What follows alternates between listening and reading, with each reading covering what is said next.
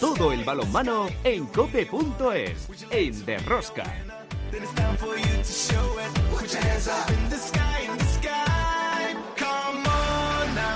Hola,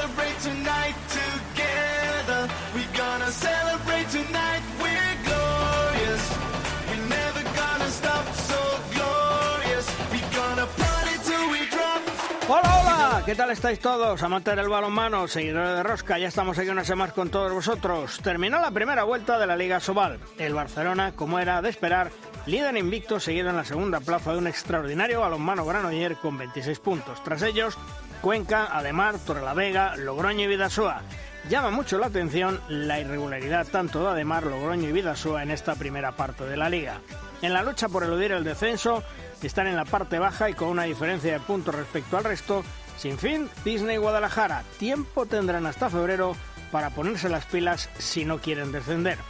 En las competiciones europeas, en la Champions League, el Fútbol Club Barcelona, tras derrotar al Albor, ahora antes del parón por el Mundial, le llega una salida complicada. El jueves, Nantes Fútbol Club Barcelona. Los azulgranas quieren seguir invictos. En la European League, el venidor recibe al PAOK francés, el balonmano Granoller también recibe en casa al Nexe croata y el Vidasoa viaja a Macedonia para enfrentarse al Pelister. Y esta semana, sábado y domingo, se disputa en Málaga por primera vez la Supercopa Ibérica con la participación del Fútbol Club Barcelona, Balonmano Granoller, Oporton y Sporting de Lisboa. Una gran iniciativa y de calidad con dichos equipos en liza. En la división de honor femenina, una jornada más, todo sigue igual con el liderato del Veravera Rocasa Gran Canaria, seguido por Porriño y Costa del Sol Málaga. En las competiciones europeas femeninas, eliminados de la European League, el Rocasa Gran Canaria y el Veravera. Mientras, en la European Cup se han clasificado para la siguiente ronda el Gijón, Balomano Elche y Atlético Guardés. Como veis, otra semana más tenemos muchas cosas que contaros. Os recomiendo no os perdáis ni un solo minuto del programa. El balomano ¡A tope con la!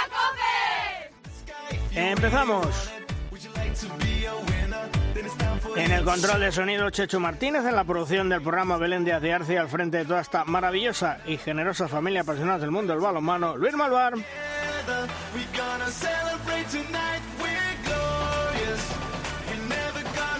Y sin más dilación, nos vamos a la primera tertulia. Si quieres conocer toda la actualidad del mundo del balonmano, descárgate de Rosca en cope.es.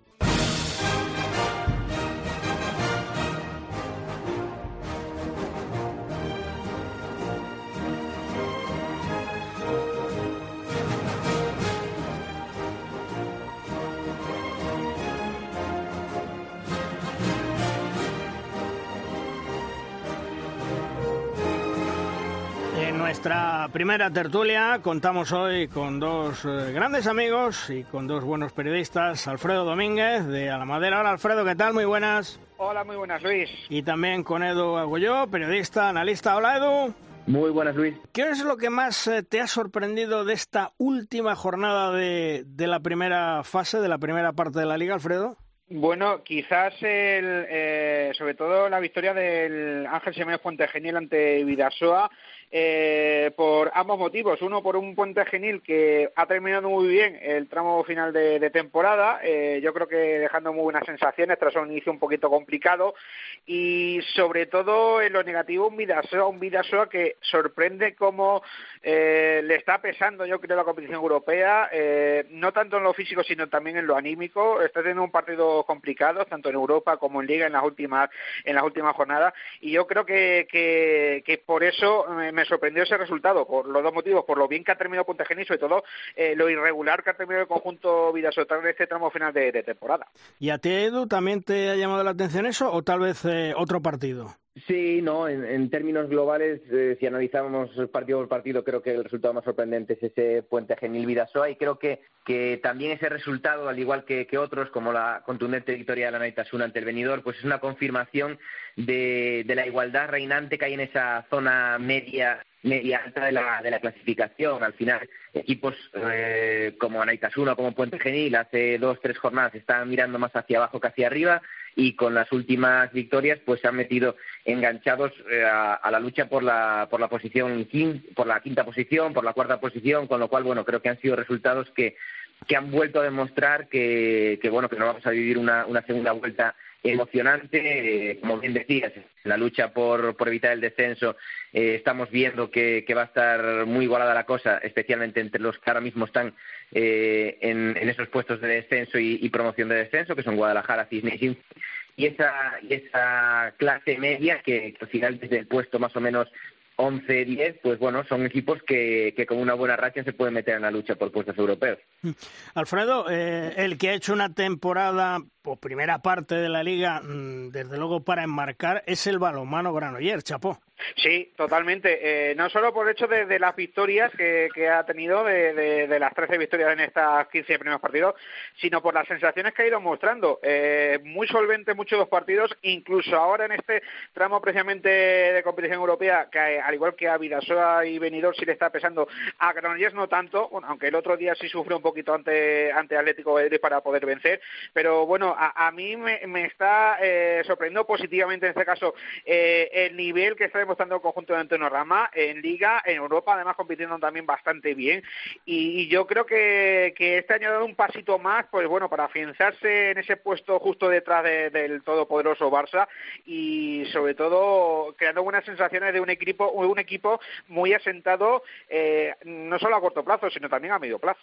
Sí, porque Edu, eh, al Granoller le costó ganar al conjunto del Atlético Valladolid, termina segundo en esta primera vuelta, mm. jugadores en un enorme momento de forma como Antonio García, que yo no tengo ninguna duda sí. que va a estar en la selección, lo mismo que Paul Varela, y que desde luego están rindiendo de una manera tremenda. No, la primera vuelta el de Granollers es para quitarse el sombrero, ha rendido muy bien tanto en competiciones europeas como en la Liga Sobal y además creo que, que partidos como, como, el de esta semana, también el de, el de la pasada jornada con, con esa victoria en Torlavega, pues son los, los, los, más meritorios, ¿no? Porque al final son, son partidos que, que después de, tener viajes difíciles o de tener compromisos complicados en competición europea y tener que jugar cada tres, cuatro días, pues ganar ese tipo de partidos son los que marcan la diferencia. Estamos viendo como eh, Benidorm, como Vidasoa eh, están cediendo puntos, especialmente después de compromisos difíciles de, en, en la Europa Handball League y el Granollers se está manteniendo regular,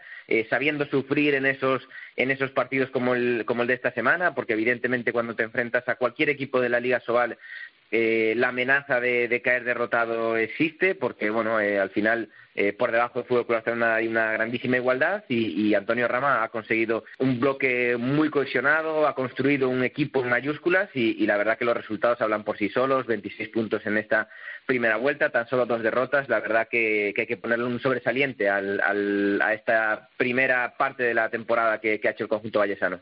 Y Alfredo, ¿qué me dice del Torre la Vega? En quinta posición, cuando a principios de temporada estaba abajo, que no sabía si arrancaba, si no arrancaba, en puestos complicados y menuda racha de partidos que ha llevado y un punto que se lleva de una cancha complicada como es la de Cuenca. Eh, sí, yo creo que el partido de, ayer por la tarde en el Sargal es el reflejo de lo que ha sido esta, esta primera vuelta de, del conjunto de, de Alex de, de, mucho trabajo, de empezar complicado, es que fue un reflejo, yendo 4-5 abajo en la primera mitad, cómo reaccionó, remontó, incluso llegó a ponerse por delante y cómo eh, en la última jugada pudo rascar ese, ese empate. Yo creo que al final es, eh, además hace, hace una semana estuviste el propio Alex Moza por aquí, eh, es el premio al trabajo que llevan haciendo desde hace tantos años, desde hace varios años que lleva el técnico madrileño en tierras cántabras, eh, eh, un equipo hecho a su medida, con, con, jugadores que creen perfectamente en el, en el plan de trabajo que, que, que tiene. Yo creo que al final, eh, yo tengo la esperanza de, bueno, no sé con dónde acabará, porque como decimos, esta liga es tan tremendamente igualada que nunca, nunca se puede hacer un pronóstico a ciencia cierta, pero yo creo que en la segunda vuelta, yo creo que va a intentar mantener ese ritmo, que obviamente la permanencia la tiene prácticamente, prácticamente hecha, salvo Catombe, y yo creo que la segunda vuelta a seguir dando, dando guerra y yo creo que la gente en tierras cántabras van a disfrutar muy mucho con, con este equipo. Porque Edu, menudo trabajo que ha hecho Alex Moza con el Torre la Vega, cómo están situados ahí en quinta posición, un presupuesto pues eh, modestito, pero que desde luego importante la labor del entrenador, importante lo que sí. decía eh, Alfredo, la confianza de los jugadores en el técnico. Sí, lo, lo, apuntaba Alfredo también por una parte, que en los últimos años la verdad que el club ha hecho un, gran trabajo, desde los años en plata, donde poco a poco iba mejorando la plantilla sin, exigirse eh, más de la cuenta, poco a poco dando pasos en, su justa medida y, la verdad que la llegada de Alex Mozas pues ha servido pues bueno pues de revulsivo de, para el Torlavega para conseguir primero ese ascenso luego la permanencia y la verdad que este año está dando un nuevo paso adelante con una plantilla bien construida como bien dices con sin un presupuesto eh, de los más elevados, evidentemente, de la categoría, pero que bueno, que han sabido construir una plantilla que se adecua bien a, lo que busca Alex Mozas y, la verdad que, están haciendo una temporada fantástica, ¿no? Yo comentaba al inicio de temporada que, me extrañaría eh, que ver a Torrelavega en los puestos bajos. La verdad que, que no me esperaba verlo tan arriba al final de la primera vuelta, pero que en el inicio de temporada, cuando especialmente empezó con esas cuatro derrotas consecutivas. Creo que el calendario no le da favorable a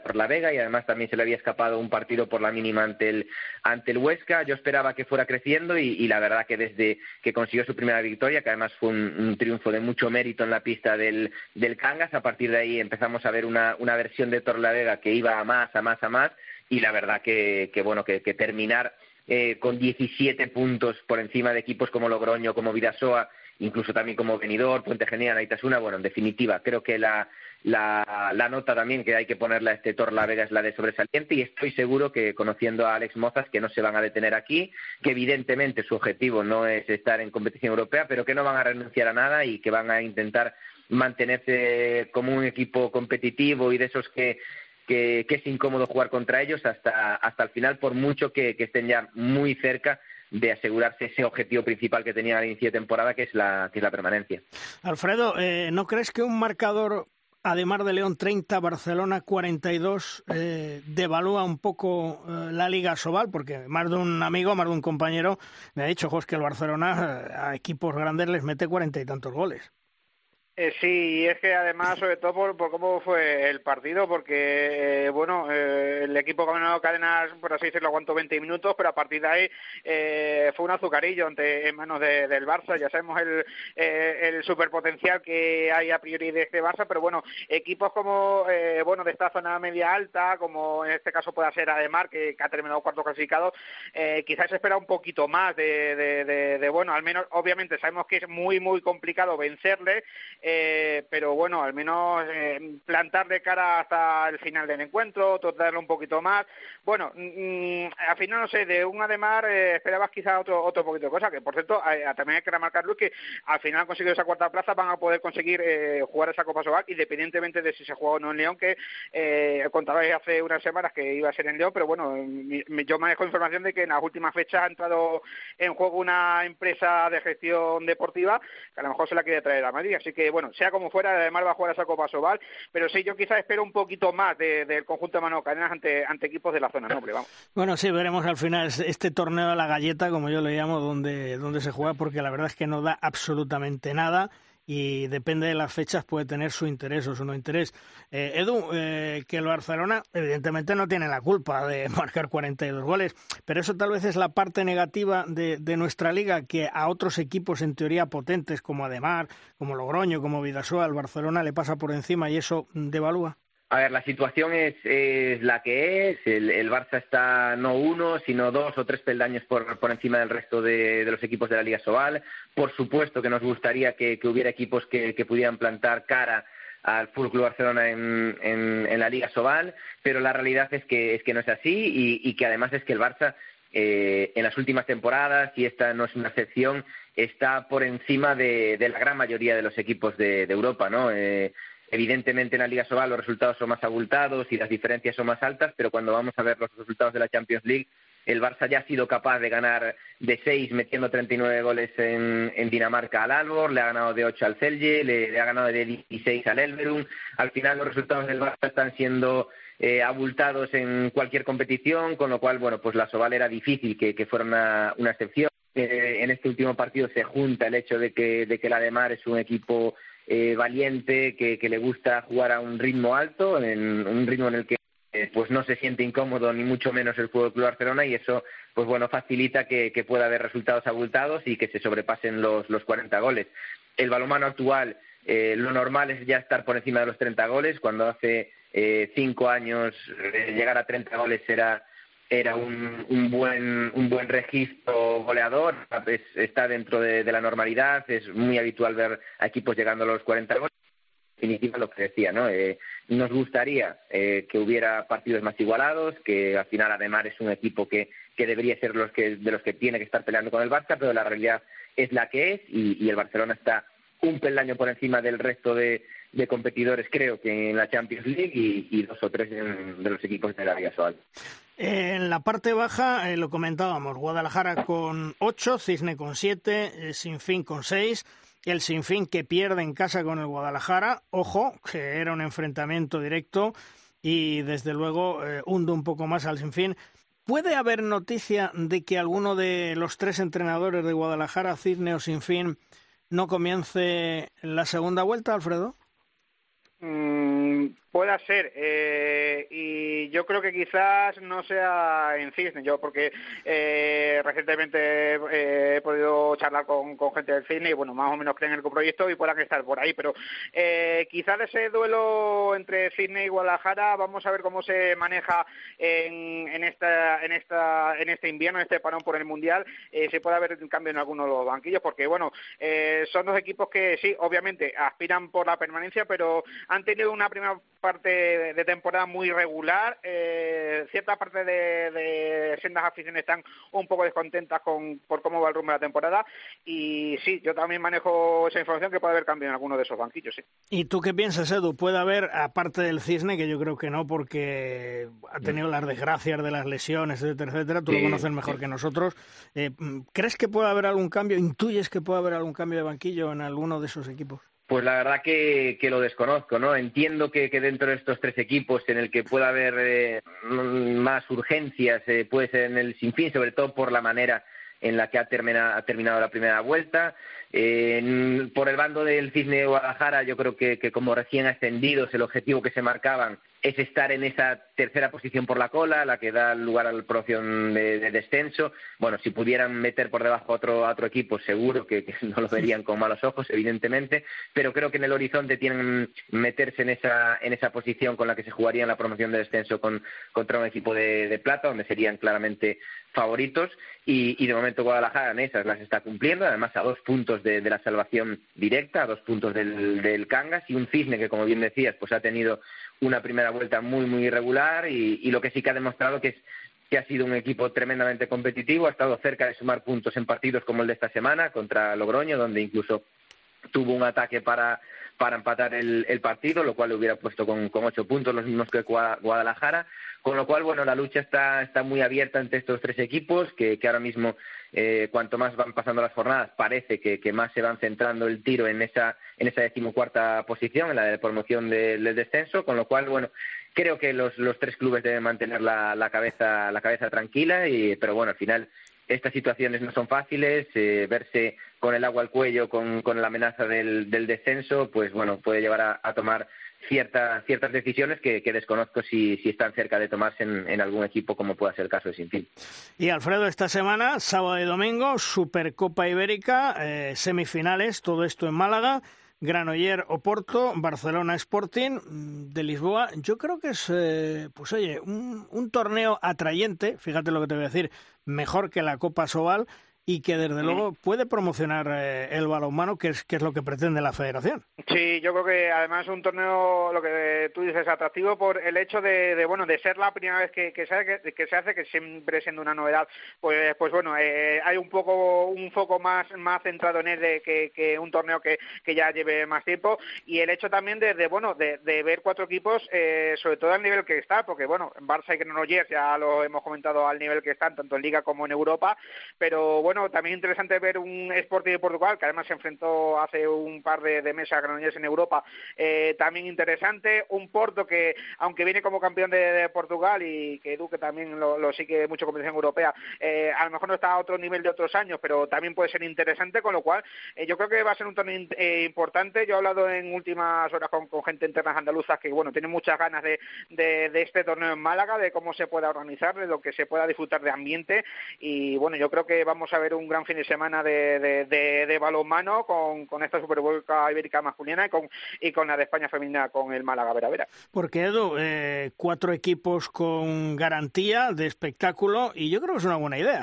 Sí, la verdad que, a mí me parece un acierto total, ¿no? Eh, porque es una época, además del, del año en el que viene bien este tipo de competiciones, al final estamos habituados a, esa Copa Sobal, que, sobre todo en los últimos años es bastante escafeinada y, y es difícil ¿no? que, que atraiga al, al, al, espectador del, bueno, del balomano y especialmente fuera del balomano, pero aquí bueno, vamos a ver buenos partidos, eh, equipos que, que son, creo que podemos decir, elite europea. Al final el Oporto ya está siendo un, un clásico de, de, la, de la Champions League, a pesar de que esta temporada se está mostrando irregular y no está al nivel de los años anteriores, y un Sporting que sigue en crecimiento.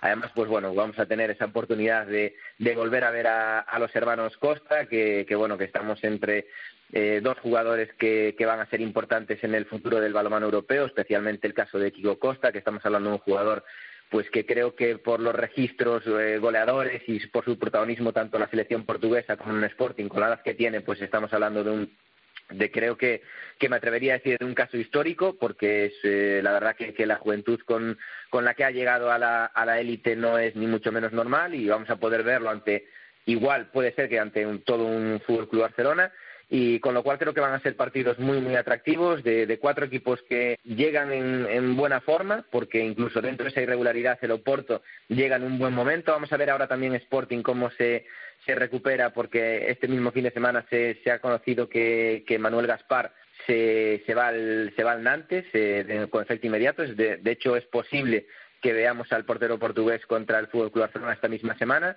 pero al margen eh, de eso, bueno, sigue teniendo un, buen, un buen equipo, con la portería con, Leo Maciel, eh, antiguo conocido de la Liga Sobal. En definitiva, coincido contigo, Luis Magar, con que me parece que es una muy buena noticia para, para el balomano español, esta Supercopa Ibérica, que nos va a brindar muy buenos partidos. Pues ojalá sea todo un éxito y que el público arrope, porque desde luego merece la pena. Alfredo, te deseo feliz Navidad y todo lo mejor para el próximo año 2023. Un fuerte abrazo. Felices fiestas, Luis. Un abrazo para todos. Y a ti también, Edu. Feliz Navidad y todo lo mejor para ti y los tuyos en el próximo año. Un fuerte abrazo, ¿eh? Igualmente, un fuerte abrazo, Luis. Hasta luego.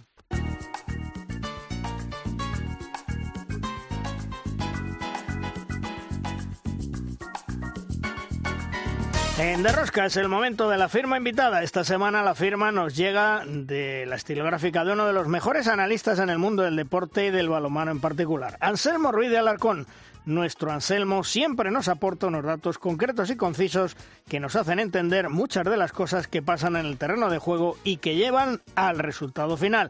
Hola Anselmo, ¿qué tal? Muy buenas. ¿Sobre qué nos hablas esta semana, Anselmo? Hola Luis, saludos y a toda la audiencia de Rosca. Hoy vamos a comentar aquellos aspectos relacionados con el análisis de juego, tanto análisis de juego en balonmano mediante datos como el análisis de juego mediante vídeo, que puede ser fundamental y que puede marcar una ventaja competitiva para aquellos clubes, entrenadores, jugadores o instituciones relacionadas con el balonmano que los apliquen. En primer lugar, vamos a hablar de la cámara táctica. La cámara táctica es un concepto que ya existe en otros deportes y que ha sido poco utilizado y explotado en balonmano, que es aquella visualización que permite tener en todo momento la vista del 40 por 20. En principio se utilizaron hace unos años con estudios como los realizados por Marta Bon o Carmen Manchado, unas visualizaciones cenitales o azimutales en las cuales se tenía una vista desde el punto más alto del pabellón, de la instalación deportiva. Era una imagen muy útil para realizar el tracking, pero también que requería una alta inversión económica y que después los entrenadores no los tenían mucho partido debido a la visualización que se generaba pero sí desde el punto de vista de los analistas de datos, de los analistas de, que utilizan métodos más relacionados con artículos académicos. Sin embargo, el impacto que tuvo sobre el juego fue pequeño. ¿En qué consiste la cámara táctica? En tener otro tipo de ángulo en el cual se puedan tener a todos los jugadores que están en la cancha en ese momento en un solo golpe de vista. ¿Por qué? Porque hay muchos aspectos que en una retransmisión normal no podemos observar. Por ejemplo, los cambios ataque-defensa o algo muy importante que son las calles o carriles de contraataque de los que se dispone cuando muchas veces el realizador, bien sea de una retransmisión televisiva, una retransmisión realizada de manera casera, se centra exclusivamente en el balón. De esta forma podemos observar que hay aspectos muy relevantes en el juego, que son simplemente a veces poder realizar el cambio ataque-defensa, cómo se aprovecha eso a la hora de subir el, contraataque que no se tienen en cuenta. O, por ejemplo, cuál es la posición del portero rival eh, cuando está su equipo atacando, lo cual en muchas ocasiones puede determinar la subida del contraataque por un lugar. Es decir, la utilización de la cámara táctica ya, ya existen medios que se pueden utilizar de una manera asequible económicamente, puede ser fundamental. Por otro lado, uno de los aspectos fundamentales que se pueden utilizar son ya las apps de registro manual basadas en el número de posesiones. En ese sentido, una app desarrollada por Rubén Garabaya que está disponible de manera fácilmente descargable en las principales plataformas puede ser obtenida y el factor fundamental, el factor diferencial es que se basa en el enfoque por posesiones y no el enfoque por tiros. El enfoque por tiros es muy interesante para el asesoramiento individual a un jugador, pero para conocer realmente lo que ocurre en un partido, la clave es el enfoque por posesiones. También existen herramientas muy interesantes como Humble.ai, desarrollada por Manel Cirac, que están consiguiendo entrar poco a poco en el mercado e industrializar y dar una visión más global de nuestro deporte. Por otro lado, quizás eh, herramientas como las que desarrolla Insta en balonmano que permiten, junto a otros proveedores como eh, XPS, darnos el salto que nos hace falta para llegar a poder tener cubiertos eh, los vídeos mediante acciones en un solo clic. Es decir, hasta hace poco tiempo se recurría a tener que ver un vídeo completo y después editar las acciones, cuando ya tenemos herramientas como XPS o Instat que nos permiten con dos, tres clics decir quiero ver todos los lanzamientos de extremo o de pivote que haya realizado este jugador y de una manera sencilla disponemos de ellos, además de estar acompañados. Con mucha ilusión, Luis, respecto a esta Supercopa Ibérica, para las personas que nos hemos criado en la raya, en la frontera. Es una ilusión muy fuerte que exista una competición oficial ibérica. Estaremos en Málaga, estaremos analizando esa competición también junto a la Supercopa Femenina Española y en nuestra próxima entrada en Derrosca transmitiremos los datos respecto al análisis de juego que se produzcan en esa primera competición ibérica. Un abrazo Luis y hasta la próxima.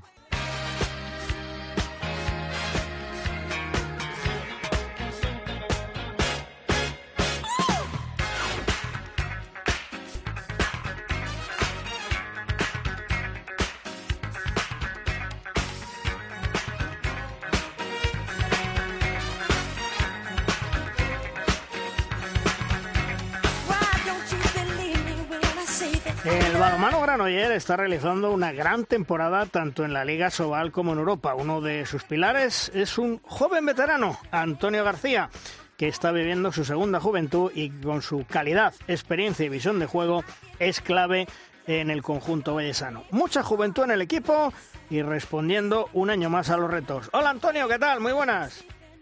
Hola, ¿cómo estamos, Luis? Bueno, oye, menuda temporada estáis haciendo, ¿eh? Con el Granoller, chapó, para quitarse el sombrero. Pues sí, sí, sí, ni siquiera creo que a principio de temporada, si nos hubieses preguntado a cualquiera de nosotros dentro del equipo, incluso dentro del club, ninguno hubiera esperado estar, haber estado al nivel que hemos estado y sobre todo obtener los resultados que hemos obtenido, ¿no? Aún nos queda una semanita, pero ya podemos decir que, que esta primera vuelta, sobre todo en la Liga Sobal, ha sido impresionante e histórica, ¿no? Como así dicen los números. Pero bueno, me quedo con la sensación buena del equipo de que, de que es que no nos conformamos todavía con esto, que todavía todos creemos que tenemos margen de mejora.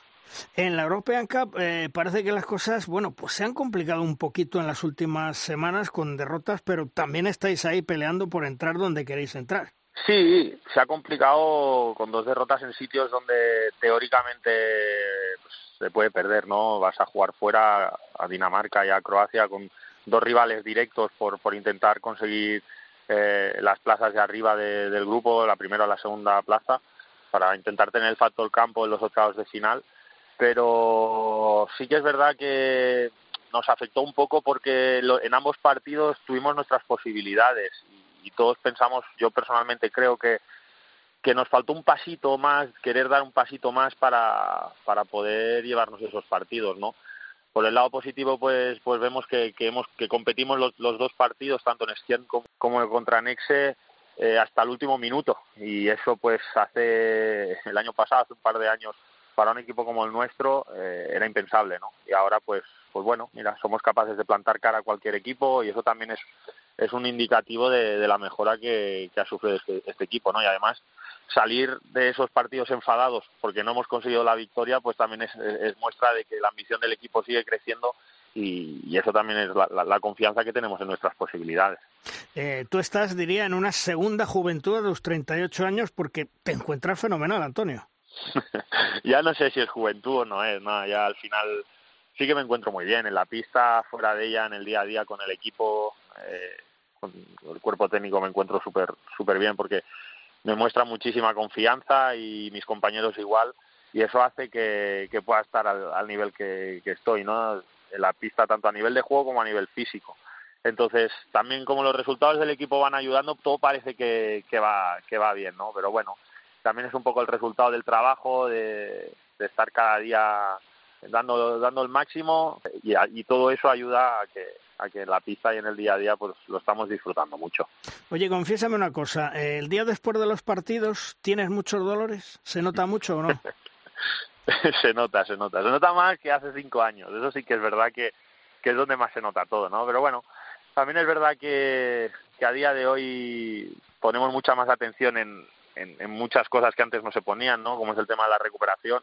Y, y por eso los jugadores podemos llegar a jugar hasta hasta edades tan tan avanzadas no yo en mi caso pues tengo la suerte de estar rodeado de, de, un buen cuerpo técnico. El club ha puesto a nuestra disposición también pues un centro médico muy, con mucha experiencia y, de muchísimo nivel que hace que, que esa recuperación me, me haga estar a tope para poder jugar cada tres días no y la verdad que lo estoy llevando muchísimo mejor de lo que pensaba ciertamente no solo yo eh, todos los compañeros de equipo hace un par de meses cuando mirábamos el calendario y veíamos que, íbamos a tener dos meses hasta, hasta Navidad jugando martes, sábado, martes, viernes, eh, nos daba un poco de, vértigo, ¿no? Pero bueno, creo que, ha salido bien, que está saliendo bien y confiamos que de aquí a final de temporada sigamos igual. Eh, la cantera del Granoller responde todos los años, a pesar de la marcha de jugadores importantes, una plantilla que es joven y con muchas cosas que aprender por delante.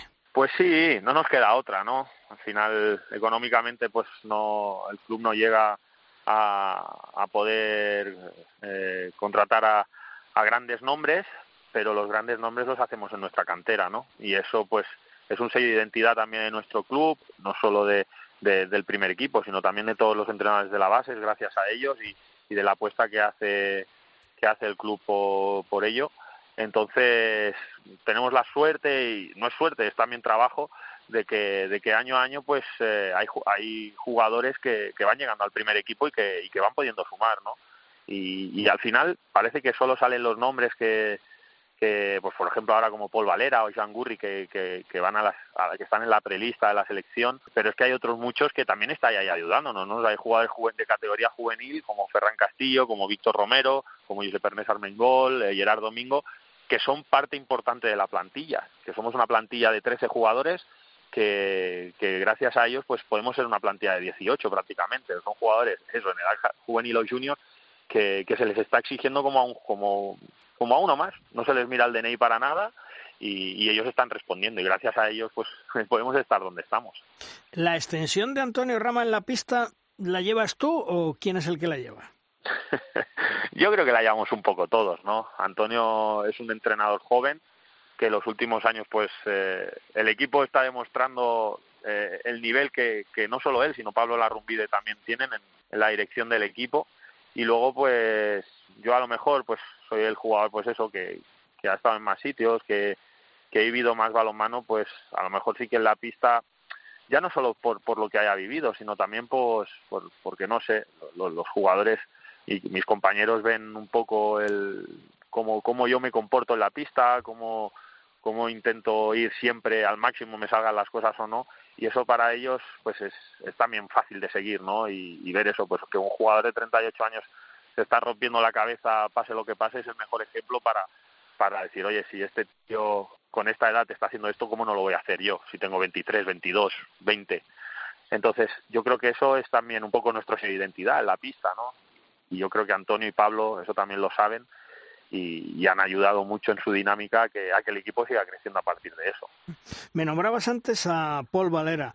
Paul Valera ha crecido mucho como jugador, ¿no? Muchísimo, que, os voy a explicar. Vosotros que veis prácticamente cada todos los partidos cada fin de semana, eh, estáis viendo como el Paul Valera de hoy no es el mismo Paul Valera de, hace un año, o prácticamente, es más, te voy a decir, no, el Paul Valera de hoy no es el, el mismo Paul Valera de hace un mes, cada, cada partido prácticamente tiene algo más y, yo creo que eso es lo mejor que tiene él, ¿no? Además es un jugador muy vistoso, muy divertido de ver jugar, que, que hace cosas pues imprevisibles y que, como he dicho antes, siempre te va a dar algo más que no has visto en un partido suyo antes, ¿no?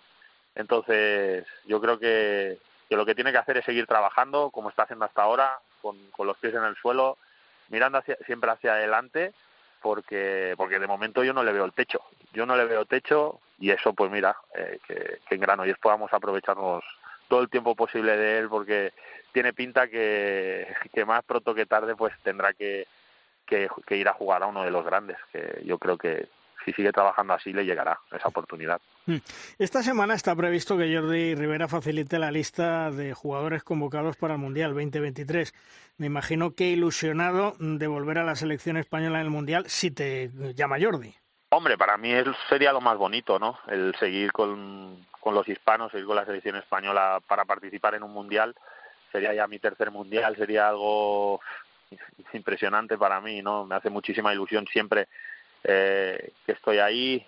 Siempre, ya te digo, yo cada día intento trabajar para estar preparado a mi máximo nivel y estar preparado por si Jordi cree conveniente que, que tengo que ir a ayudar a la selección, pues estar listo para ello, ¿no? Ya te digo que para mí no hay nada más bonito que representar a la selección española y encima, pues con un entrenador como, como Jordi que, que me es que siempre le voy a estar agradecido por la oportunidad que me ha dado de poder volver ¿no? a, la selección así que, que nada eso estoy preparado por si por si llama si me llama y si no me llama pues seguir estando preparado por si más adelante eh, lo cree conveniente no así que, que nada eso sí que es verdad que tengo muchísima ilusión y me, me, encantaría volver a ir. ¿Cómo ves a España de cara al Mundial y esa renovación generacional que está haciendo Jordi Rivera? Bueno, eh, pues supongo que un poco con, con los ojos que, que, veíamos el año pasado, ¿no? Antes del europeo, que siempre hay la incertidumbre, todo el mundo tiene la incertidumbre de qué, qué va a pasar con España, con ese cambio generacional, pero luego en la pista se ve que, que por mucho cambio generacional que haya, eh, el estilo de juego de la selección no varía, ¿no? Y al final también eso tiene mucho que ver con el trabajo que, que se hace desde el cuerpo técnico, que los jugadores también tenemos una manera de entender el balonmano casi todos muy parecida y, y, es una manera de entender el balonmano y de jugar que pues que todos los equipos nos envidian porque luego vas a hablar por ahí con los jugadores de, de otras selecciones que, coincides en los equipos y todo el mundo te lo dice ah, los españoles ah, pequeñitos delgaditos y luego cómo jugáis pues sí no entonces hay que confiar en eso. Luego obviamente pues en la gran competición tienes que estar inspirado y, y estar al 100%, pero yo creo que eso no va a ser un problema. Nosotros siempre confiamos en nuestro juego al 100%, sabemos que si estamos todos los jugadores al 100% y el equipo rinde a su mejor nivel, le podemos ganar a cualquier selección con, quizás con, mejores nombres que nosotros, pero también sabemos que si no lo estamos podemos perder, perder con cualquiera, ¿no? Y esa humildad también es la que nos lleva a estar siempre, siempre ahí arriba. ¿Hasta cuándo tienes contrato con el Granoller? Porque me imagino que piensas seguir. Sí, a mí yo quiero seguir jugando, por lo menos el año que viene me veo jugando, ¿no? Todavía este año termino contrato, esta temporada todavía no, no hemos podido hablar para, para poder renovar mi contrato en Granollers, que es lo que a mí me gustaría. Pero bueno, yo mi intención es seguir jugando y ojalá pueda ser en Granollers, ¿no? Siempre, obviamente hay que esperar que ellos también quieran contar conmigo. Pero me haría ilusión pues acabar mi carrera deportiva en Granollers. Este fin de semana eh, disputáis la, la Copa Ibérica con Barcelona, o Porto, con el Sporting de Lisboa. ¿Qué te parece? Yo creo que es una gran competición, ¿no? Una buena idea. Sí, la verdad que sí. Yo estoy, desde el momento que se empezó a rumorear que, que podía surgir esta, este, este tipo de competición, este formato, personalmente me agrada mucho eh, y, y lo que hemos hablado ¿no? con otros compañeros de equipo y de otros equipos, también teníamos ganas ¿no? de que se pudiese, se pudiese realizar algo así, una competición pues que, que en la que nos enfrentásemos con, con equipos de Portugal, que cada vez hay más y mejores equipos, y creo que eso da nivel a nuestro balonmano, ¿no? Entonces, el único pero que, que podemos encontrar es pues que, que venimos con una carga de partidos todos los cuatro equipos muy muy elevada y quizás pues en este momento a muchos de los equipos, bueno, a, los a los cuatro equipos nos va a pillar en un momento, quizás no es nuestro mejor momento, pero tenemos mucha ilusión de poder disputar ese torneo, de, de poder competir primero contra Oporto nosotros y, y realmente para un club como nosotros como Granoller estar a dos partidos de poner de poder ganar un título es algo algo muy bonito y muy ilusionante no sabemos que es muy complicado que quizás somos eh, la cenicienta ¿no? de esa Supercopa Ibérica, pero vamos a ir con la ambición de poder competir con cualquier equipo, porque así hemos demostrado durante todo el año que cada partido que hemos jugado hemos estado hasta el final compitiendo. Antonio, confiésame una cosa, ¿cómo sobrevive un gran madridista como tú en un territorio hostil? bueno, eh, disfrutando del deporte. Al final, el fútbol es deporte y es un entretenimiento que sí, que se vive con muchísima pasión y que pues unos días nos toca celebrar a unos y otros días nos toca sufrir, ¿no? Y bueno, cuando sí que es verdad que cuando estás en un territorio hostil, cuando te toca sufrir, sufres el doble, pero cuando te toca disfrutar también disfrutas el doble, ¿no?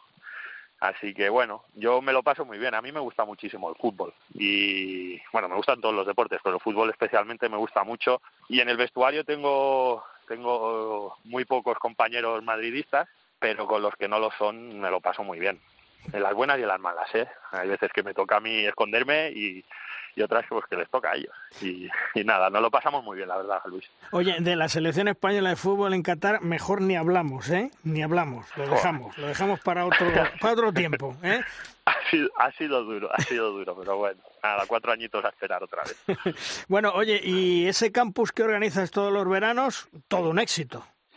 Pues sí, ahí sigue en marcha. De hecho, mira, llevamos ya 12 años celebrando el campus de verano. Ahora en, en, Navidad, el día 23, también tenemos un encuentro que, que pasamos una jornada entera eh, haciendo actividades de balonmano, que vienen 130 niños ahí a la Llagosta, nos juntamos de toda Cataluña y estoy súper contento porque es una, una iniciativa que empezó hace muchísimo tiempo, que es algo que pues que yo empecé con muchísima ilusión porque a mí también me gusta mucho entrenar, eh, estar en los banquillos y llevar entrenamientos y entrenar a niños y eso pues me da la oportunidad de ver otra perspectiva del balonmano que es muy muy bonita, ¿no? La de la formación y, y ver que ten, tiene esa respuesta por parte de, los niños y niñas de, de Cataluña, de, de España, incluso a veces de fuera de España, pues es muy bonito, ¿no? Es un poco un premio al esfuerzo que realizamos año tras año, pero un esfuerzo que realicemos con muchísimo gusto porque lo disfrutamos mucho también. Antonio, que como siempre es un placer charlar contigo, gracias eh, por estar con nosotros. Estoy deseando que salga la lista de Jordi Rivera para ver si estás eh, en esa lista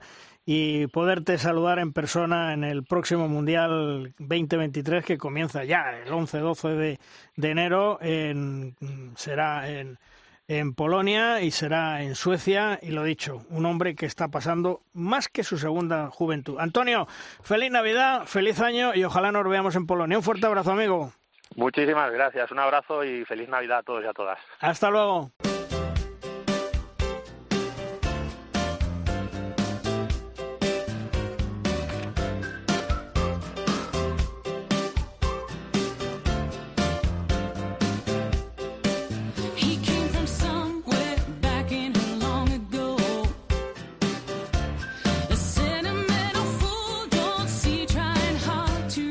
Nuestro Rafa Vijosa, tras su periplo internacional, ha decidido colaborar con el conjunto de Liplacea. En su casa, en su ciudad, se ha incorporado al cuadro técnico para impartir sesiones específicas aspectos de dirección de equipo y preparación física. Rafa es un auténtico experto en esta materia. Hola Rafa, ¿qué tal? Muy buenas.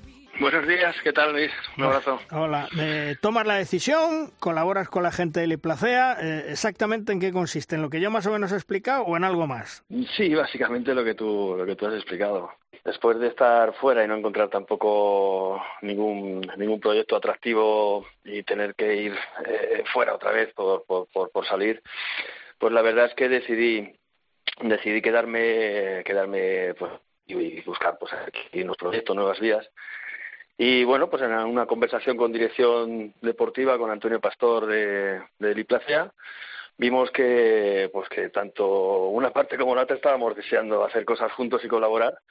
Y, bueno, vimos esta, vimos esta vía, esta línea de, entrar a formar parte del staff técnico, asesorando y, ayudando en la formación de técnicos, eh, eh, planteando un poco, digamos, eh, mi experiencia del alto rendimiento a los entrenadores y bueno, haciendo también algunas sesiones específicas, básicamente de, preparación física específica, ¿no? Entonces, bueno, la verdad que estoy disfrutando muchísimo, más de lo que imaginaba, porque, bueno, hacía, hacía mucho tiempo que no estaba que no estaba en casa en Madrid, en Alcalá, y, también hacía mucho tiempo que no trabajaba directamente en, el, en, la base, ¿no? Y la verdad que, que estoy encantado. Vas a compaginar eh, esto con la consultoría, me imagino, ¿no? Sí, sí, sí, en eso estamos. Mm. Oye, eh, ¿te gustaría volver a entrenar fuera de España o, crees que te puede salir alguna oferta aquí en, nuestro país? A ver, yo soy eh, un hombre del deporte, luego me conocéis, mm. de alto rendimiento y estoy abierto a estoy abierto a, todo, ¿no? Lo que pasa que sí que es cierto que, que el, el, mundo, la vida del entrenador y sobre todo cuando fuera sales fuera de España eh, es dura, es difícil, ¿no? Y bueno, a mí me ha tocado disfrutar mucho de algunos proyectos, pero otros no tanto, ¿no? Entonces, eh, lo que tengo claro es que para, para dejar mi casa otra vez, a, mi familia y todo, si tengo que salir fuera será por un proyecto que realmente eh, me atraiga a nivel profesional que sea estable a nivel económico, que también salir fuera y que, y que haya deudas y que no te paguen, pues es muy duro. Y, bueno, pero bueno, también estoy abierto a, cualquier cosa que pueda que pueda surgir en España, porque no, ya he estado en, mi etapa en el Ademar, que disfruté muchísimo, y, abierto a todo, ¿verdad? Te digo, abierto a, que sean proyectos donde donde quieran y respeten al entrenador, que eso es algo de lo que muchos de los que estamos fuera eh, o hemos estado fuera, hemos, nos hemos dado cuenta, ¿no? Que, que, que, no es así, ¿no? Que mucha gente busca entrenador español, pero da igual quién sea y, y una vez que llegas allí el, el cortoplacismo y el resultadismo es, es lo único que se mira y bueno, tampoco puedes puedes hacer un proyecto que es un poco a lo que estamos acostumbrados nosotros aquí la escuela española, ¿no? Poder poder empezar de, de cero, poder sentar tus bases y, y conseguir algo a, a medio plazo, ¿no? Eh, Rafa, ¿cómo ves nuestra Liga Sobal? ¿Crees que esta profesionalización que dice que viene va a arreglar nuestro balonmano o, es una cortina de humo? Bueno, toca esperar un poco. estas, estas decisiones que, que se toman, pues, eh, bueno, a ver, yo, yo, yo así de, de inicio veo bien todo lo que sea profesionalizar, eh, ahora más ahora que, ando más metido en temas de empresa y tal, creo que, que, sí, efectivamente, que la liga debe profesionalizarse. Ahora, eh, ¿cómo se va a hacer esa profesionalización y, y, qué pasos se están dando? Es un poco lo que toca ver, ¿no? Es decir, yo siempre, una de las cosas que, que he notado, que he pedido cuando he estado trabajando aquí en España, eh, era era precisamente eso, a nivel directivo, a nivel de gestión, profesionales, ¿no? A mí que me llegara un directivo y me dijera, no, es que yo no me no gano nada estando aquí y tal, yo decía, no, yo creo que ganas y que pierdas, ¿no? O sea, que quiero que, que te involucres más todavía, ¿no? Y a nivel profesional, evidentemente, muchos clubes eh, no tienen una estructura profesional, es ahí por donde me imagino que estarán empezando la mayoría, ¿no? Por tener una estructura más profesional y empresarial, al menos en algunos puestos importantes, y que eso a partir de ahí pues eh, empieza a dar sus frutos a nivel evidentemente económico, ¿no? Que es de lo que se de lo que se trata, ¿no? Para, para mejorar. Eh, ¿Trabajar la parte mental en el balonmano se ha convertido hoy en día en imprescindible, además de la física, para un jugador? Bueno, eso siempre ha sido así. la cabeza es fundamental. además, sobre todo, que hay aspectos que no se entienden, ¿no? Aspectos que son, que son que son innatos y que, forman parte de la genética, pero evidentemente en todo en la vida, ¿eh? no solamente en el deporte. tener una buena actitud ante, ante, ante la vida es fundamental. ¿Y las derrotas se tienen que saber gestionar? Sí, por supuesto. es una de las cosas que yo siempre he insistido en, mis equipos y en, y en, la formación en general. Es decir, cuando tú cuando tú eh, formas parte del mundo de la competición y de la vida en general, ¿no? Eh, tienes que tienes que asumir que, que igual que buscas ganar y que, que, que quieres ganar, precisamente está, la posibilidad de perder y, no solamente saber, eh, eh, saber que, puedes perder, sino reaccionar, reaccionar ante la derrota, reaccionar ante los errores que se puedan eh, cometer o sobre todo reaccionar hacia, ante los objetivos que no se cumplen, ¿no? Ese es el, problema, no siempre se puede ganar y mucho más en el, deporte, ¿no? siempre hay uno. Y no sé quién, creo que lo dijo Perico Delgado, creo que fue un comentario que me, que él decía algo así como que, o el venía a decir algo así como que en el alto rendimiento eh, somos todos perdedores, porque realmente te tiras muchos años eh, para ganar a lo mejor una vez, ¿no? O ganar dos veces, ¿no? Eso es, es, una, es una buena reflexión, ¿no? Que entrenas y no siempre lo consigues y, evidentemente tienes que estar preparado para, para asumir la derrota, asumir el error como algo que forma parte del juego. Es eso es muy importante eh, meterlo en la formación, ahora que estamos metidos en la formación de, empresas y de técnicos. Esto, sobre todo los, los técnicos que están en la base con los chavales, es muy importante educar, educar en la, porque hay que intentar, evidentemente, yo creo en, en que hay que educar en, en, en el rendimiento para intentar ganar, que es muy bonito y tal, pero por supuesto a enseñar a perder también. ¿Y cómo ves la evolución del balonmano en nuestro país? Porque lo que, está, lo que sí está claro es que las generaciones de junior juveniles nos aseguran un recambio afortunadamente a largo plazo, o eso creo yo, Rafa. Sí, bueno, yo la verdad, que tú me has seguido ya desde hace muchos años, nos conocemos, y, y, estarás de acuerdo conmigo que en cada campeonato del mundo siempre se ha hablado del relevo generacional. sí. siempre parece que, que, que estábamos, ¿no? Como eh, cada vez que le tocaba a alguna generación así, ya punto un poco que se empieza a retirar, un poco como echarse las manos a la cabeza, ¿no? Y yo, pues bueno, desde que soy profesional de esto, que hacía uno, un poco más de 30 años, ¿no? Mm. la verdad que siempre he visto que, en la escuela, la escuela española, la Escuela Nacional de Entrenadores, eh, balonmano español, la Federación Española, tenemos muy buena salud, trabajamos muy bien en la base. Eh, los clubes, esa labor gris que hacen muchísimos entrenadores y muchísimos eh, monitores, directivos y tal, eh, sigue funcionando con muchas penurias, pero sigue funcionando y, y mientras eso siga funcionando, el balonmano español seguirá, seguirá, seguirá sacando jugadores, seguirá sacando entrenadores, sin duda. El problema es cuando eso desaparezca, que estamos quizás un poco relajados de que como siempre, como siempre hay trabajo, como siempre la gente funciona y tal, pues eh, parece que no cuesta, ¿no? Pero, pero cuesta mucho trabajo, ¿no? Cuesta mucho trabajo mantener, mantener la ilusión de la gente en la base y, y eso es lo que hay que cuidar. Ah, hay que cuidar todas las fases, todas las fases, ¿no? Pero pues, sobre todo la base, que es lo que lo que realmente hace que, que año tras año sigan saliendo jugadores de los clubes, que se está trabajando muy bien en, la, en la dirección técnica de la Federación Española, porque ahí están los resultados, que es evidente, pero que, hay que seguir, hay que seguir haciéndolo.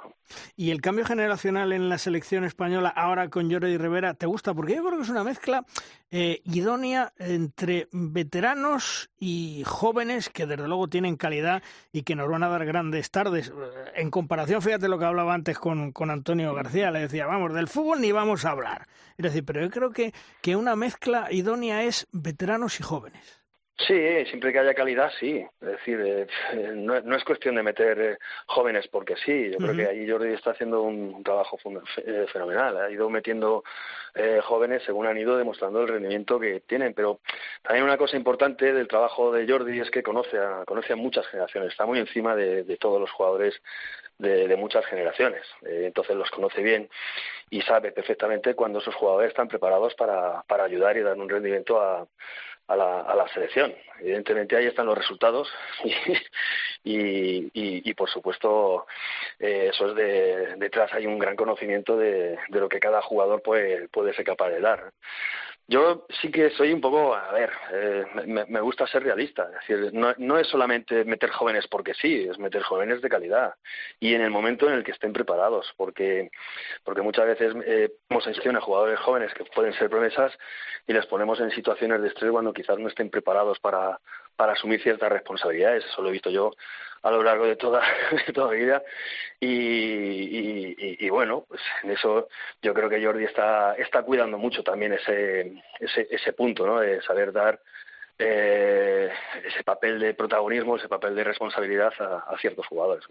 ¿Y cómo ves a España de cara al Mundial que comienza en enero? ¿Podemos eh, tener esperanza de seguir en esa lucha por las medallas? ¿Tú, tú estás confiado? Yo siempre confío, siempre confío porque porque había un potencial, evidentemente, no, no ha sido risueño, ¿no? Siempre confío. Eh, lo que pasa es que cada campeonato es un mundo. Hay que ver cómo vienen los jugadores de sus clubes, hay que ver cómo encajan, eh, en qué estado de forma se presenta en la competición, luego cómo te adaptas a la competición, cómo van los cruces, cómo va todo. Luego ya sabes que de un, eh, hay, hay, hay mucha igualdad entre, algunos, entre muchos equipos. Estamos hablando de diferencias a lo mejor de un gol, dos goles, eh, que intervienen muchos factores. Entonces, no es solamente mirar el, resultado final, ¿no? Es decir, España que tiene a favor, tiene una, es una potencia, evidentemente, campeona de Europa y, y, que va a ser una de las candidatas, sin duda, a ser campeones del mundo. Está claro. Yo sé lo que creo y sé lo que, aparte de la ilusión que, que, que tengo, es que como profesional es lo que veo, ¿no? Es decir, de otras, otras selecciones que también están en sus procesos de, de, introducir nuevos jugadores y, y, otros jugadores ya más míticos, pues que ya no están en forma. Y se trata un poco de, de eso, a ver cómo llega, cómo llega el equipo, cómo llegan los jugadores de sus clubes que es lo que siempre decimos, un campeonato del mundo en pleno enero, pues eh, limita mucho la, el trabajo de, de, preparación de la selección, porque no tienes mucho tiempo para poder preparar a, tu gente, no tienes tiempo para que, que descansen un poquito y poderlos coger y preparar bien el campeonato. Y bueno, pues ahí, ahí veremos a ver la lista de, de Jordi. Como en la preparación, seguro que bueno, la línea continuista de, de Jordi no cabe duda que es una garantía de, estar arriba. Oye, Rafa, eh, dime una cosa, ¿cómo tiene que ser un líder en el balonmano, en el vestuario y en la pista? Bueno, necesitamos un, mucho mucho tiempo no para poder explicar bien eso. A ver eh, básicamente un líder te refieres me imagino a un jugador ¿no? sí. Claro. Si tú quieres eh, no solamente ser un líder metiendo muchos goles o siendo protagonista no sino siendo ejemplar marcando a tus compañeros haciendo bueno a tus compañeros y y haciendo que, que el equipo rinda al máximo. A veces los líderes eh, a veces los líderes están ocultos, a veces los líderes no son los que más hablan, no son los que más eh, populares son en el vestuario, ni tan siquiera son los que más juegan. ¿no? A veces los líderes son esas personas que hacen que, que, el equipo esté unido, que el equipo fluya, que el equipo rinda mejor, o jugadores que, que consiguen que, otros brillen, ¿no? Que otros, eh, Yo creo que en, en, ese liderazgo, ¿no? En el, en el liderazgo que, que nos impone en el liderazgo que no se impone no me refiero a eso, porque muchas veces eh, el entorno, el exterior, la prensa, eh, buscamos líderes, ¿no? Buscamos un líder que tiene que ser fulanito, ¿no? Yo creo en el líder que, se hace, en el líder que, que, que convence, ¿no? En el líder que hace que, que todos le sigan por el ejemplo. Y de esos, pues eh, evidentemente cuando hablamos con un, un equipo como, como el equipo español, donde no hay claramente una persona que pues quizás el éxito está ahí, ¿no? Que hay muchos pequeños líderes, muchos líderes ocultos ahí que consiguen que el equipo fluya, que el equipo rinda y que todos eh, funcionen eh, fenomenal. Rafa Guijosa, un grande del balomano español, del balomano mundial, que conoce a la perfección nuestro deporte y que desde luego es un placer charlar con él porque nos explica muchas cosas, nos comenta muchas cosas que muchas veces a todos yo creo que nos pasan desapercibidas por esa vorágine de los goles, de las pistas, de las canchas y que son importantes y que rodean al mundo del balonmano, efectivamente. Ahora, disfrutando en su placea, en su casa, en su Alcalá de Henares del alma y, como él dice, pasándolo bien, disfrutándolo y, bueno, lo que surja puede surgir en un futuro para volver a entrenar, nunca se sabe. Rafa, feliz Navidad, feliz año 2023, todo lo mejor para ti y los tuyos. Un fuerte abrazo, amigo. Igualmente, Luis, un fuerte abrazo, feliz Navidad a ti y a todos tu gente y todos tus oyentes. Gracias, hasta luego.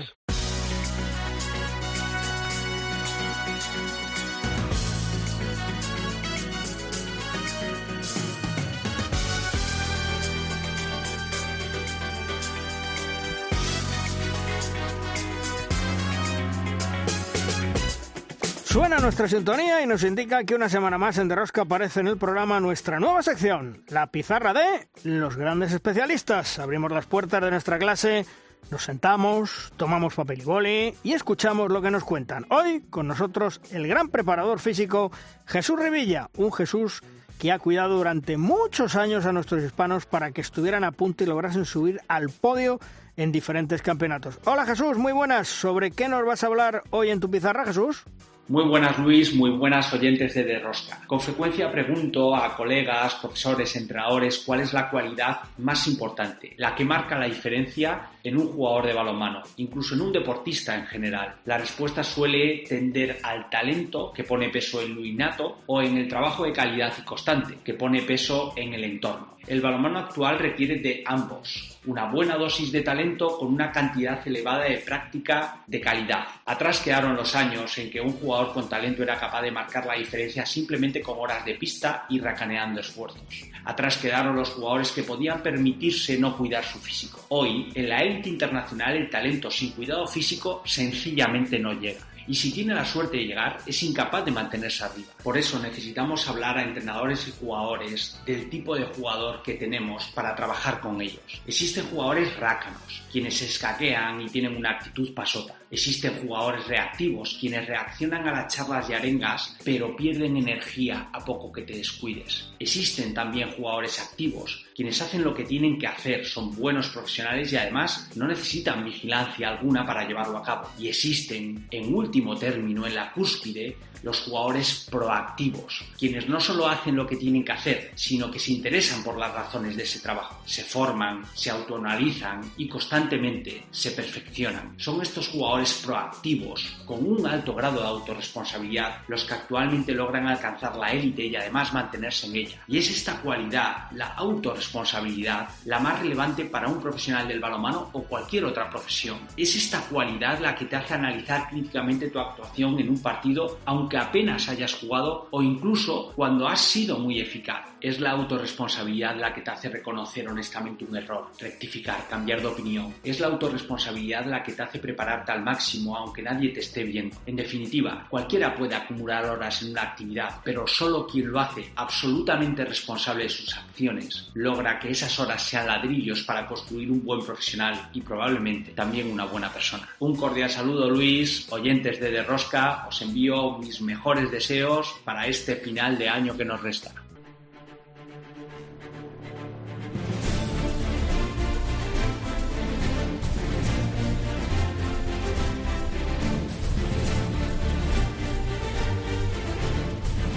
En Derrosca llega nuestro tiempo de debate. Es la tabla redonda. Una tabla redonda que en el día de hoy cuenta con Vicente Soler de Deporte 100%. Hola Vicente, ¿qué tal? Muy buenas. Muy buenas Luis, hola a todos. Y también con el profesor Ángel Sandoval. Hola Ángel. Hola, buenos días compañeros. Bueno Vicente, eh, competiciones europeas fuera el Veravera y el Rocasa de concretamente la European League, que es la segunda competición y se clasifican en la tercera competición en la European Cup el Atlético Guardés, el Balomano Elche y el Gijón. Mm, se demuestra que nuestro nivel es de European Cup, ¿eh? Bueno, en cuanto a resultados, sí. Está claro que la cruz ha sido la European League y esa eliminación de Rocasa y de Veravera hay que decir que ante el sexto y el, y el noveno de Noruega y Francia respectivamente, que creo que es un dato importante, y bueno, habría que debatir si realmente esta situación es fruto de la casualidad, es decir, de dos eliminatorias en las que los equipos rivales han sido mejores que los españoles, o realmente es una causalidad y que todavía, como tú dices, pues a lo mejor no tenemos el nivel para estar entre los 16 mejores de la segunda mejor competición europea. ¿Y tú, Ángel, eh, lo ves así o no? Que todavía nos queda un poquito para estar en la segunda mejor competición europea, porque la verdad es que eh, el resultado de, los equipos eh, españoles, bueno, pues no ha sido bueno. Se perdió en, en Canarias un 32-29, se perdió en Noruega 34-28, el Veravera prácticamente lo mismo, en Francia perdió 32-29 y luego en casa no pudo remontar 24-27 y la superioridad ha sido neta. Bueno, yo creo que, es un objetivo que viene persiguiendo el balonmano español y, que se nos muestra muy muy resbaladizo, ¿no? Yo creo que llevamos ya un par de años donde vemos que hay opciones, que los resultados están ahí en proximidad. Incluso Málaga hubiera tenido también su opción de no haber ocurrido aquella lamentable error burocrático también que ocurrió, ¿no? Y, demostramos que, nos acercamos y que, y que, vamos acercándonos y que estamos muy próximos pero creo que hay que ser honesto y reconocer que, que, no terminamos de cogerlo, ¿no? Y que tenemos todavía que, que, emplearnos más a fondo si queremos estar en esa segunda competición donde hay equipos, por supuesto, muy solventes y muy potentes. Vicente, eh, la división de honor femenina, mm, ¿cómo la catalogas en lo que llevamos de temporada? Uf, pues la verdad es que lo primero difícil de seguir por el tema de los aplazamientos, de los horarios, de las fechas y demás. Y luego, más o menos, yo diría que más o menos lo que estaba previsto, porque está claro que Superamara, Vera Vera, Rocasa Gran Canaria y Costa del Sol Málaga están arriba y van a estar arriba, eso todo el mundo lo sabía antes de comenzar. Y bueno, al final yo creo que lo más destacado son dos cosas. Una, la confirmación del Conserva sobre Porriño, que creo que por fin está rindiendo al nivel de la plantilla que tiene y está cumpliendo expectativas. Y luego, por supuesto, la, bueno, la exhibición del recién ascendido del Golpea Betiona Casparren, que yo creo que nadie imaginaba que estuviese en mitad de tabla muy cómodo con ocho puntos a estas alturas. ¿Y tú, Ángel, cómo lo ves? Bueno, veo que la liga mantiene todavía su regularidad, ese espíritu de lucha y demás pero son favoritos quizás los que ha dicho los que ha dicho Vicente. Eh, máxime si tenemos en cuenta que va a ser un año duro, complicado y difícil porque el calendario para que se pudieran meter los playoffs está muy condensado y se van a tener que jugar muchos partidos entre semanas y equipos que no están bien posicionados y de los que a lo mejor se podía esperar algo más, como el caso de Gijón, como Elche, Guardé, siguen inmersos en esa competición europea, doblando partidos, y creo que puede eso proporcionar un salto todavía más grande con los tres equipos favoritos en esta competición que ahora quedan exentos de esos partidos en medio de semana porque han sido eliminados de la European League. ¿no? Creo que, que, bueno, vamos a tener que esperar. Lo bueno también de esta liga es que no es definitiva porque al final, aunque quedes bien clasificado o quedes mal clasificado, al final vas a tener ahí unas eliminatorias y unos playoffs al final que podrían cambiar el rumbo de, lo que ha sido una campaña, ¿no? Pero en lo que se refiere a la lucha regular, creo que estoy de acuerdo con, con lo que ha dicho Vicente. Porriño está jugando muy bien, está haciendo las cosas muy bien y está metido ahí con los de arriba, aunque ahora repito, ya no tendrá esa ventaja de los otros que están jugando en medio de, otras competiciones, ¿no? Y Betty que no le ha pesado el debut en la categoría, ¿no? Y eso es admirable teniendo en cuenta que algunas de sus jugadoras incluso son muy jóvenes. Eh, ¿La Liga ahora está respondiendo a las expectativas, Vicente? Sí, sí, yo creo que sí. Yo creo que la competición doméstica lo he dicho siempre, yo es que soy, yo creo que un poco, no sé si pesimista o al menos realista por naturaleza, y está claro que la liga está mejorando. Yo soy de los que piensa que está mejorando en los últimos años, también porque mm, podíamos empeorar poco, ¿no? Eh, si miramos hacia atrás. Pero sí, yo creo que está siendo igualada y es cierto que tampoco, conforme va avanzando la competición, tampoco hay tanta, tanta igualdad. Es decir, se van viendo ya las diferencias entre los grandes equipos y los equipos más modestos pero bueno, yo creo que todavía hay equipos de la zona media-baja, digamos, que pueden dar algún susto a los, a los equipos de arriba. Y eso siempre viene bien, ¿no? La emoción y, la pasión y la tensión son elementos creo que indispensables para crear afición y para mantener la que hay. Porque Ángel, eh, ¿la Liga Oro responde a las expectativas que queríais darle o no? Bueno, yo creo que sí. Es decir, personalmente era partidario de un calendario sin playoff porque para la organización, estructuración y el diseño del calendario podía ser eh, más, más cómodo eh, y, lógicamente se podía haber estructurado un poquito mejor. Pero bueno, va a dar ese toque que al final tendremos que analizar si merece la pena. Creo que a nivel de funcionamiento, de estructura de los clubes y demás, se sigue trabajando en la seriedad y se sigue creciendo. Donde yo empiezo a notar, y ya lo manifesté el año pasado, es eh, determinadas cuestiones relacionadas con el juego. Es decir, el juego de España se está, yo creo que, acomodando excesivamente a juego de penetraciones sucesivas, a buscar la línea de los seis metros, no se está potenciando eh, el trabajo del juego a distancia y nos está faltando contundencia defensiva. Se está mejorando mucho en calidad defensiva, en anticipación, pero está faltando fortaleza. Precisamente cuando vamos a estas otras competiciones, ahí es donde notamos la diferencia, ¿no? En el aspecto físico y en, el juego a distancia. Somos buenos en el juego en la línea de seis metros, pero a distancia tenemos muchísimas dificultades y estamos a un nivel muy corto. Y si no se hace un esfuerzo en los equipos por intentar mejorar esa faceta del juego, pues va a ser difícil progresar. Eh, Vicente, que la Supercopa de España se le arrope con esa Supercopa Ibérica, ¿te parece bien? ¿Y qué esperar de la Supercopa? Bueno, a mí me gustaría saber, porque no se ha explicado todavía, por qué hay Supercopa Ibérica masculina y no hay Supercopa Ibérica femenina. Eso es lo primero que me gustaría saber, eh, de manera de manera oficial, además.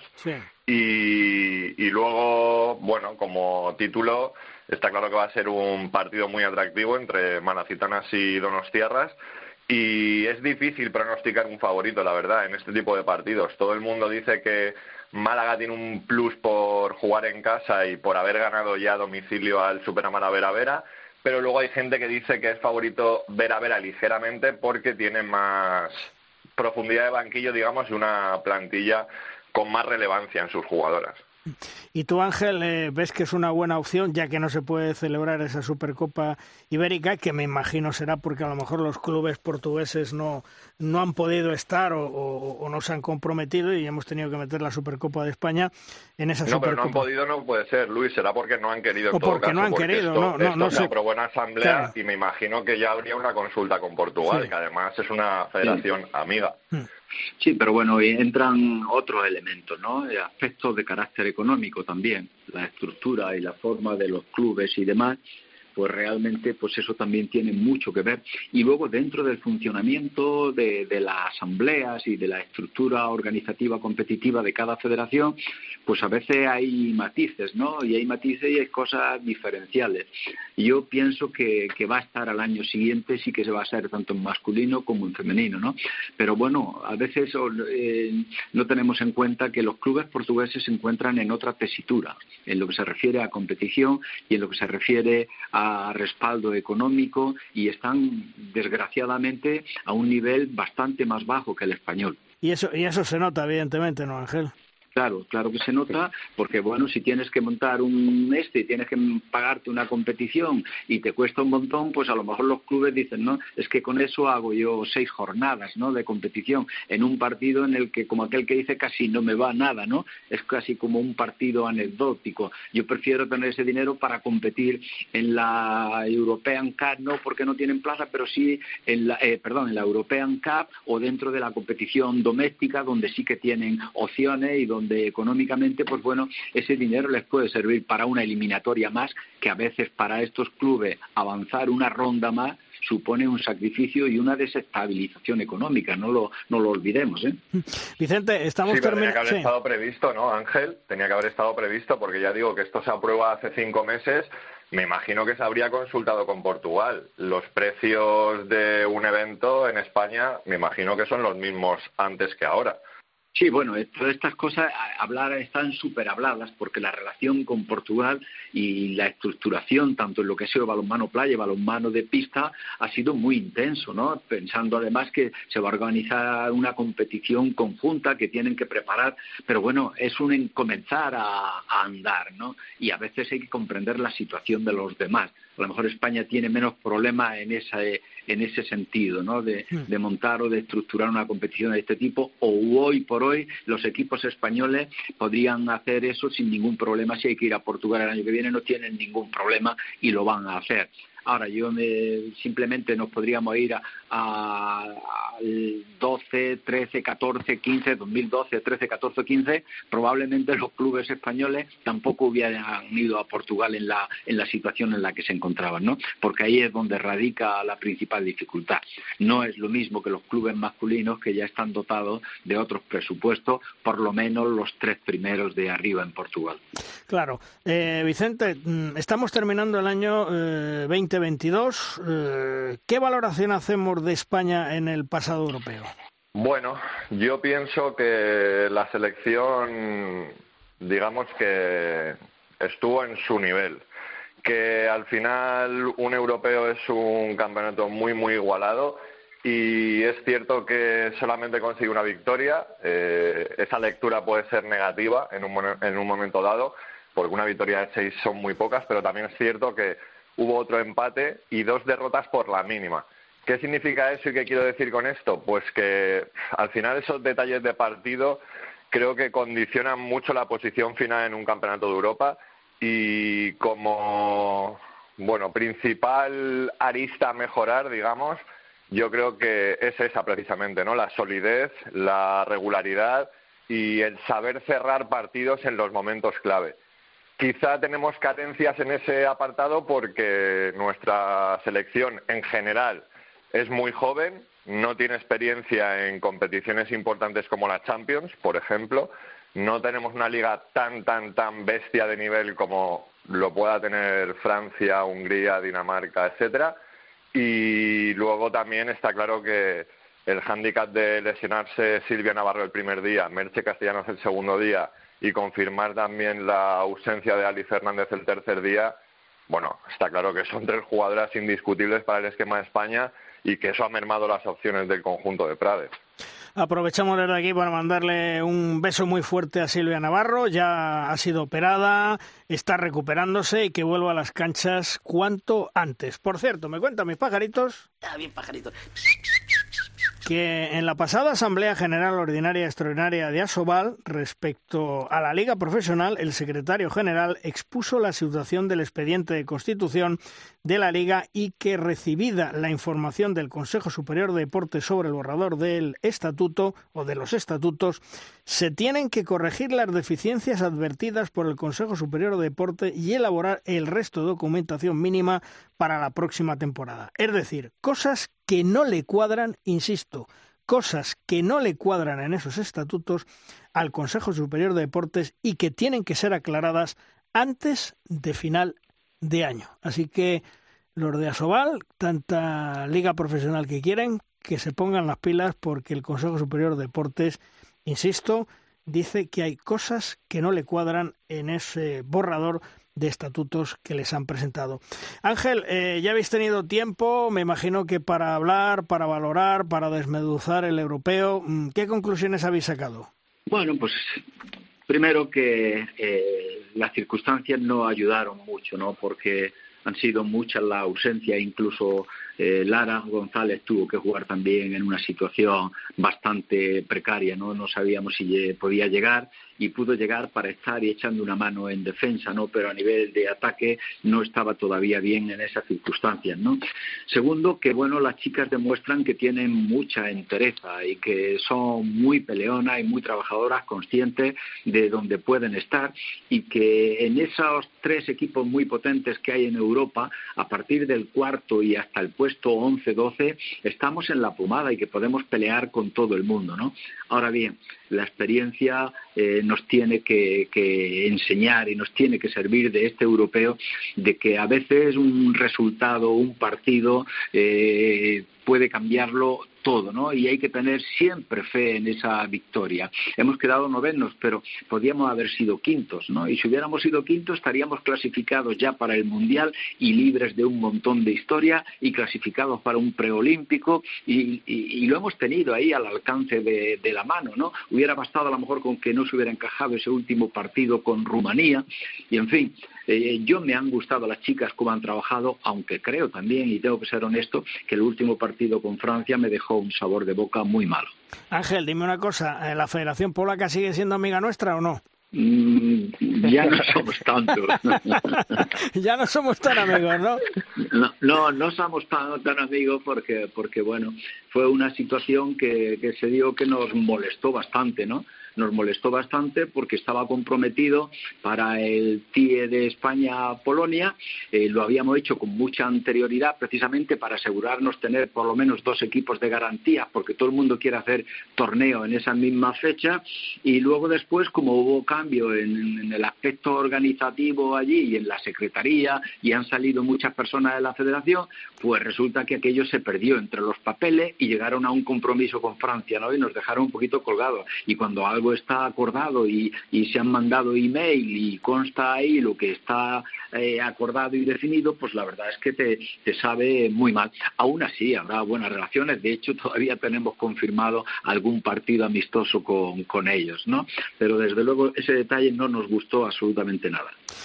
Bueno, pues. Después, un momento, un momento. Después de la Alemania-España, no sé yo si van a seguir.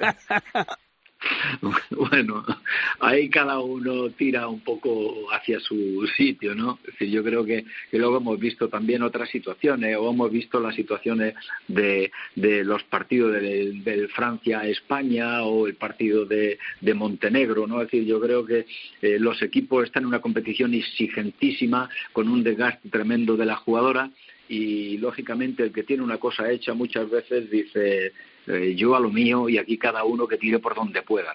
Oye Ángel, habrá que decirle al presidente que ahora en el Mundial en Polonia que tiene que restablecer y reparar eh, relaciones, ¿eh? Sí, habrá que decírselo, sí. bueno, pues nada, terminamos nuestra tertulia. Vicente, feliz Navidad, eh, todo lo mejor para el próximo año 2023 y un placer charlar contigo. Un fuerte abrazo.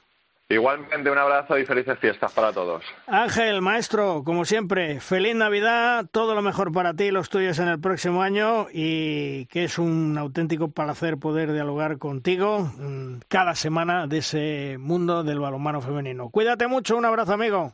Igualmente y felices fiestas a todos. Hasta luego.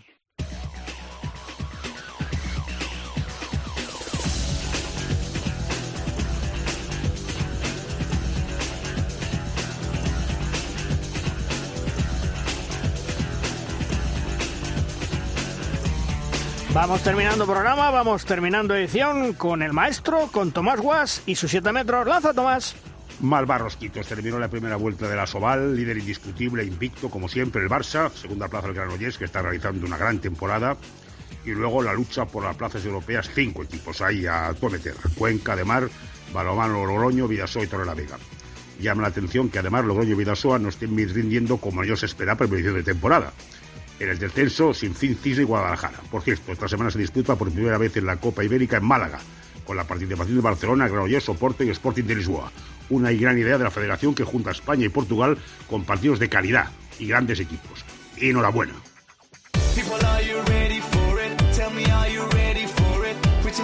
Terminamos programa, terminamos edición. Ya sabéis que la cita con todos vosotros es el próximo lunes. Tendremos nuestro último de rosca del año 2022, donde os llevaremos todo lo que es actualidad en el mundo del balonmano. En siete días nos escuchamos. ¡Adiós!